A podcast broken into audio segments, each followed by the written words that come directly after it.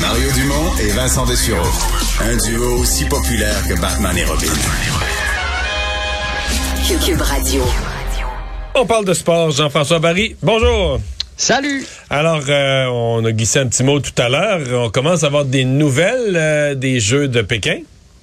Ouais, Même si c'est pas ouvert, officiellement. Ben, c'est ça. ça, ça fait toujours étrange un peu. de. tu sais, Il y avait un match de l'équipe canadienne hier, ce matin, là, c'est ça. Michael Kingsbury était en action. Les cérémonies d'ouverture, c'est euh, c'est demain. Mais évidemment, ça met la table parce qu'il y a tellement un gros calendrier chargé, surtout comme, mettons, en boss là, pour Michael Kingsbury, là, c'était juste les qualifications. Fait que quand va arriver le gros moment, donc la finale, évidemment, ça va être pendant les Jeux. Alors, la bonne nouvelle, c'est que Michael Kingsbury a terminé premier des qualifs. Euh, son plus proche, son, plus gros adversaire, mettons, pour les Jeux, a chuté. Donc, ça a été, on, on dit même qu'il s'est ménagé, il voulait juste descendre, faire une descente euh, clean. Donc, il a terminé premier. Il est classé pour la finale de dimanche. Même, cho- même chose pour euh, Justine Dufour-Lapointe. Elle aussi s'est classée. Par contre, elle s'est classée dixième. C'était, les dix euh, premières qui passaient. Donc, Ça barre. et, et sa fesse, comme on dit, malheureusement, sa sœur Chloé est onzième. Donc, c'était, une des deux. Est-ce qu'elle est éliminée ou elle va avoir accès à d'autres tours de qualification? euh? Non, exactement. Donc, euh, il reste quelques places. Fait qu'elle, dimanche matin, doit passer par une deuxième séance de qualification. Fait que ça y fait une plus grosse journée. Là. Faut Alors, que Justine, alors que. Justine, elle est passée direct à la finale. là. Exactement. Fait qu'on va, on va quand même lui sauter là, à, à Chloé. Puis une fois en finale, on sait jamais ce qui peut arriver, tout dépendamment des conditions de ski, de ce que font les adversaires. Des fois, tu réserves un saut un peu plus compliqué pour aller chercher des points. Alors, ça va être à suivre. Mais Michael Kingsbury, il est solide. Va Ouais. dire de quoi il... Hein, on se trompe Ben, pas souvent quand on parie sur lui. Non, on comprend que quand il fait une descente, lui, juste bien safe pour. euh, il, il est premier, là. Alors, Ouais. euh, Il, il Ben, dit en qu'il fait, pouvait pousser dit- encore. Il a dit qu'il avait vu l'état de la piste, euh, l'état de la neige, et que c'était propice, selon lui, là, euh, à moins de petites erreurs euh, à trébucher, quelque chose comme ça. Fait qu'il a voulu se garder ça simple, surtout qu'il a vu son, euh, son adversaire Ouais. trébucher. Alors, euh, il s'est gardé ça simple, et il va sûrement nous en mettre plein la vue à la finale. On a beaucoup parlé des joueurs du Canadien dans les derniers jours, mais là, tu parles d'anciens, euh, de récents anciens du CH. Ouais, ouais, c'est un article intéressant sur euh, TVA Sport et euh, j'avais vu la nouvelle hier là, comme quoi Philippe Dano est rendu à 12 buts. Son record avec le Canadien, c'est 13. Euh, ça y fait 12 buts, 13 passes. Il y en a 3 cette semaine, Philippe Dano avec les Kings de Los Angeles. À mi-saison. 25 À mi-saison, 25 points en 45 parties. L'année passée, il y avait 24 en 53 pour vous donner une idée, là, parce qu'évidemment, c'est une saison euh, euh, raccourcie.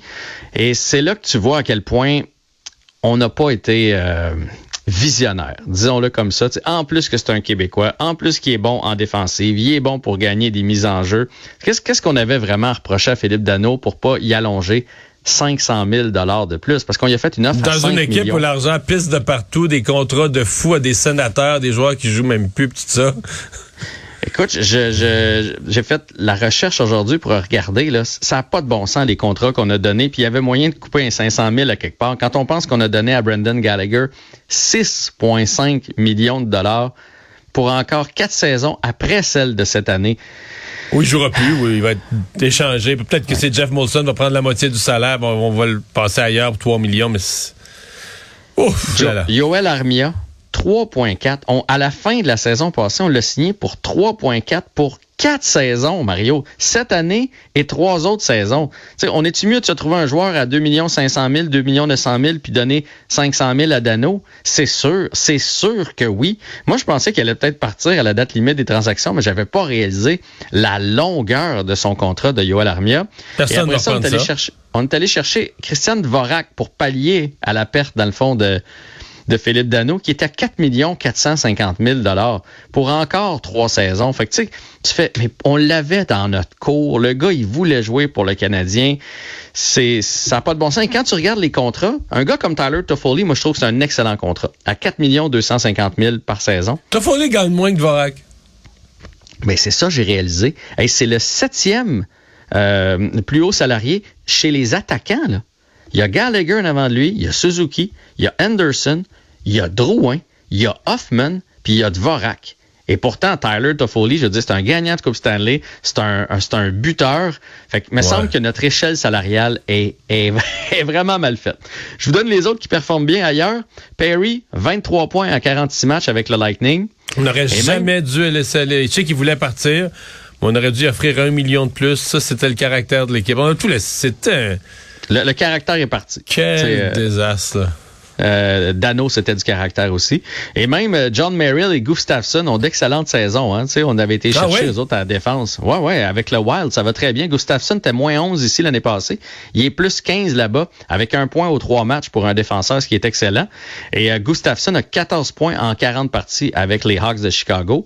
Fait que c'est pas mauvais. Heureusement qu'il y a Tatar et Mété. Eux autres, ils font pas mieux ailleurs. Là. Ils, ils jouent pas là, présentement. On les laisse de côté avec les Devils et les Sénateurs. Puis des petites nouvelles de Kotkaniemi, un point aux deux matchs, neuf minutes de jouer. Fait que ça n'a pas été un été bien ben brillant pour, euh, pour Marc Bergevin, on va le dire comme ça.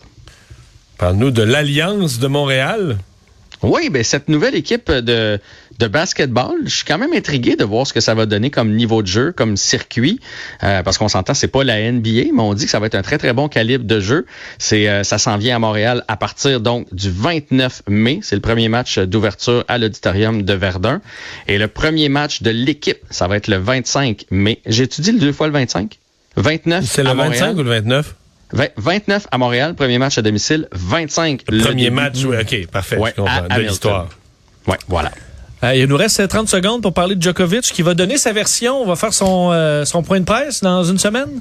Oui, c'est ce qu'il a annoncé aujourd'hui. Puis c'est vrai qu'il s'est fait plutôt discret. Hein? Il n'a pas commenté non plus la victoire de Nadal, etc. Puis on n'a jamais entendu son point de vue à lui de comment ça s'est passé. Alors il a promis que d'ici euh, sept jours, on aurait sa version. Là, il fait une première apparition publique. Il a dit parlez-moi-en pas aujourd'hui, mais je vous promets un point de presse avec ma vision des choses et comment ça s'est passé de mon côté pourrait se faire vacciner en public en même temps. Ah, en Quelle bonne idée. Merci Jean-François. Salut.